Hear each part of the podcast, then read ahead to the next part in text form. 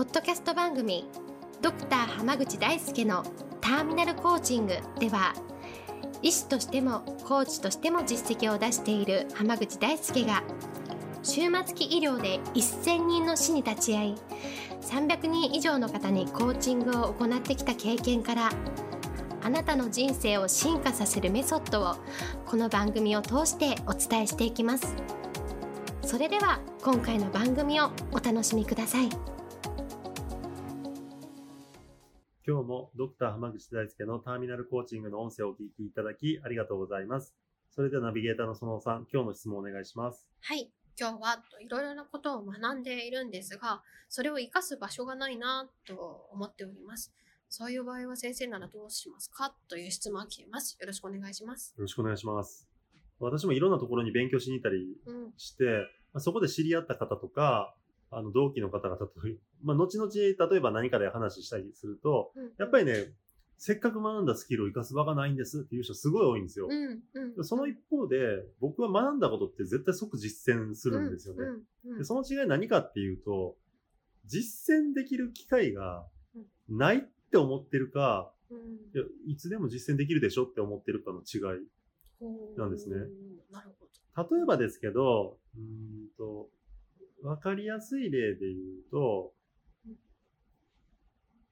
講座とかいろんなスクールとかで学ぶのってうん。理想的な状況が多いじゃないですか。そうですね。例えば、えあの、コミュニケーションスキルにしたら、うんうん。まあ、1対1でお互い落ち着いていて、うんうん。あ、こんにちは、はじめましてぐらいなところから始めて、で、スキルの練習をそれぞれしましょう。っていううん。うん場面で始まることが多いんですね。ええでも、実際にそんな場面ってそうそうないでしょ。ないですね。とか、うん。まあ、例えば、そうだな、あの、私たちの医療の現場でもそうなんですけどう、んうん。まあ、教科書に出てくるようなうん。場面って、うんうん。まあ、すごくこう、他に何も問題ないし、時間にも余裕があって、うんうんなんなら、た困った時に助けてくれる人が周りに山ほどいるような状況で、こうやっていきますみたいな手順が書いてたりするんですけど、実際には周りに助けてくれる人もいなければ、うんみんなごった返しててすごい忙しくて、うんでもうん今何とかしないといけないっていう状況でうん。学んでいくというか実践していくことがほとんどなんですよ。えその場、そういう時にうん、あ、この時にあれをやってみたらどうだろうかっていうのをうん。考えれるかどうかというか、それがチャンスだって思えるかどうかなんですよね。新しくすごくいいことを学んだのえに、え理想的な状態が来るまで何もしないんだったら、それを実践する機会ってないんですよ。うんうんうん。でも、その理想的な状況ではないけれども、うん。これは今実践できるなって思ってたら実践できるんですね。うん。例えば、そのコミュニケーションスキルの話で言うと、この前あの医療従事者向けの講演会をやった時に、うんうんそのちょっと前に、うん。と、まあ、NLP のスキルの一種で、うんまあ、人に対してこう、なんていうのかな、人をこう、思ったように行動してもらうためうんのうん。スキルがあるんですよ。うんうん。で、それを勉強して、これどっかで活かせないかなと思ってた時に、うんうん。あそうだ、一回今度講演会で、うん。あの積極的に、あの、受講生の方々に参加してもらうタイプの勉強会をすることを決めてたので、うんうん。あこれ結構冒頭からこのスキルを織り交ぜていったら、もしかしたらいつもより、例えば途中で質問、私が講演しながら質問したりするときとかって、まあやっぱりなかなか、なんか質問ありますか？とか、うん。これ皆さんどうしてますか？って聞いても、うん。まあなかなか手って上がらないもんそうですなんですよ。ね。ええ。で、そこでそのスキルを活かしてみようと思って、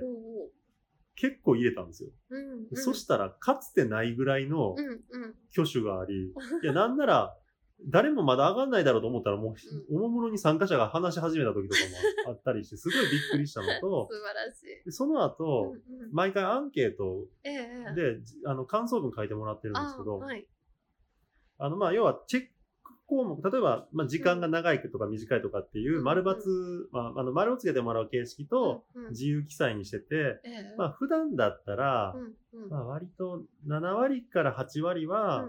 自由記載欄でうん。感想とか、うん。次聞きたい話とか、これどうなんですかみたいな質問を書いてくれるんでですね。まあ、それでも7割ぐらい書いてくれるから、割と多い方かなとは思うんですけど、今回の100%だったんですよ。素晴らしい。ゆいなさん。そうなんですよ。だから 結構、これ面白かった。自分の中で面白かったんです。うんこんなに実践してみたら、うんうん、変フィードバックがあるもんかとそうですねか、あとはその、やってみて、あ、思っちょっとあれ、手順間違えたなとか、っうんうんうんうんていうのもあったりしましたけど、うんでも、うん常にうんスキルを実践するチャンスを伺ってるかどうかってやっぱ大事なんですね。そうですね、確かに。だから、例えばそういう短いプレゼンであっても、その、学んだスキル全部を使うことは無理であっても、例えばうん。うん1個でも良ければ、うんうん、実践ね。ね、小さいスキルとかだったら1、2個ぐらい、うんうん。何らかの機会、1回の商談でもいいし、うん1回のプレゼンでもいいし、うんうん。例えば、なんだろうな、1回のその、セールスの場面でもいいし、私たち医療の場面でも、うん。治療をすごくやった方がいいのにやりたくないという人たちの、うんうんまあ、あの、説明をしたりするときなんかでも、ええそういうの1個挟むだけで結果が変わるんだったら、うんうんどんどんやったらいいのになって僕は思うんですよね。そうですね。なんかその応用思考というか、じゃあなんかこう、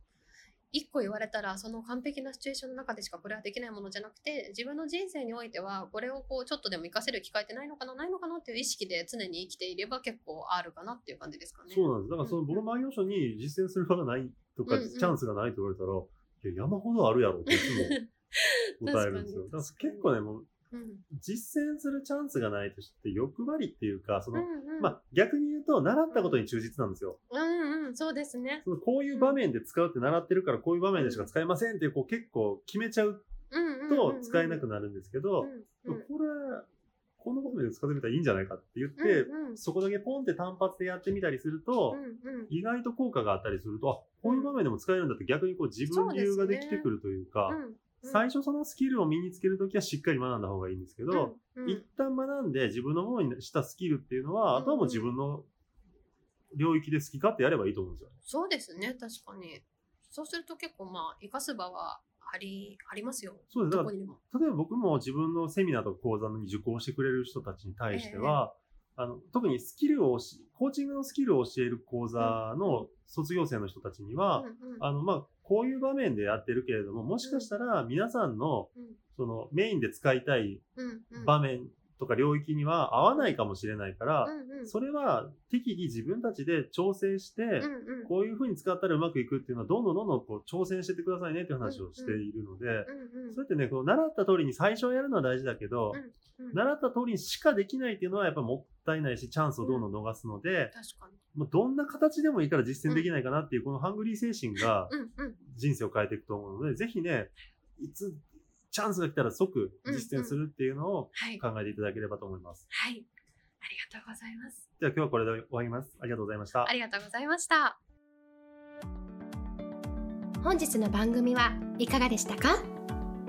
番組ではドクター濱口大輔に聞いてみたいことを募集しています。ご質問は d a i s u k e h a m a g u c h i c o m 大輔濱口 .com の問い合わせから受け付けています。またこのオフィシャルウェブサイトでは無料メルマガやブログを配信中です。次回も楽しみにお待ちください。